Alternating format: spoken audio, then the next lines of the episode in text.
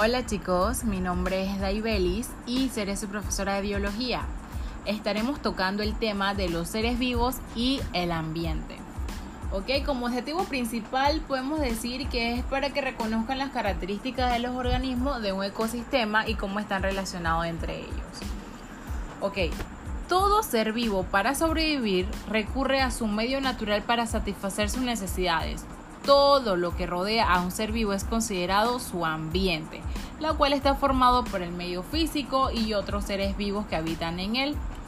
Tenemos dos factores, cuál es el factor abiótico, que son los componentes no vivos del ecosistema, ya sea el agua, temperatura, la humedad, el suelo, la cantidad de luz y el viento. Y tenemos factores bióticos, que son los seres vivos que habitan en un ecosistema y todas las relaciones entre ellos. Ahora sí, entraremos en contenido, ¿ok? Un individuo de, es todo ser vivo, ya sea planta, animales, hongos, bacterias que habitan en la Tierra. Cada individuo es único, es irrepetible, no hay otro igual en toda la Tierra. Algunos individuos comparten características similares más allá de las diferencias que presentan cada uno. Por ejemplo, podemos decir, los perros son bastante diferentes entre sí, pero sin embargo, todos tienen un hocico, un par de orejas, una cola, cuatro patas y ladran. Si estos individuos tienen además la capacidad de reproducirse sin intervención humana, ¿qué, puedes, qué se quiere decir con eso? Es sin ayuda humana, o sea, sin nuestra ayuda, ellos pueden dejar una descendencia fértil, ellos dejan progenitores de decirlo así, sus hijos. Y que se dice que eso pertenece a la misma especie.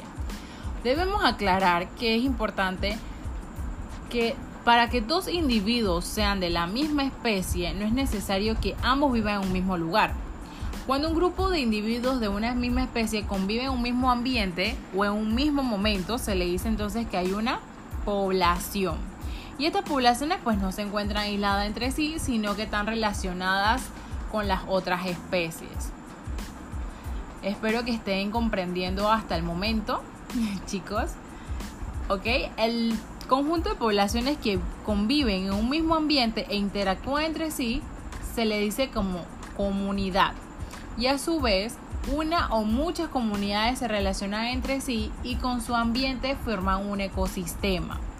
En la naturaleza existen ecosistemas tan pequeños como en un charco cuando pasamos y vemos ya sea pececitos y también puede estar en ecosistemas grandes como una laguna, veamos reptiles, cocodrilos, anfibios. Debemos tener en cuenta, ¿ok? Que los seres vivos que obtienen la energía al producir su propio alimento, como las plantas, ese se le llaman autótrofos, son organismos autótrofos. En cambio, los que, contienen, los que obtienen energía a partir de un consumidor, o sea, los que comen a otro organismo, ya sea otros animales, son heterótrofos. Debemos, podemos clasificar los organismos según la función como obtienen su alimento, ¿ok? Los productores, están los consumidores, están los omnívoros, dentrívoros, descomponedores.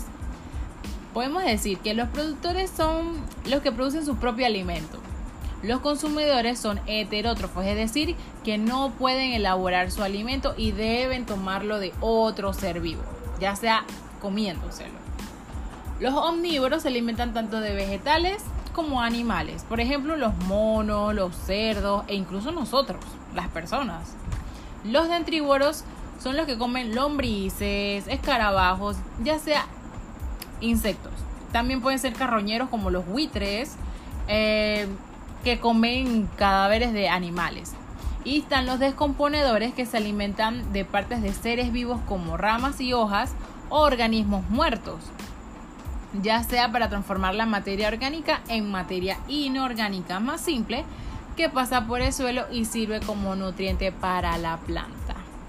Ok, jóvenes, hasta aquí eh, concluimos.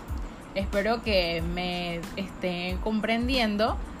Este tema es demasiado amplio, es interesante, es muy divertido y espero que no se me hayan dormido en la clase. Nos vemos en la próxima chicos.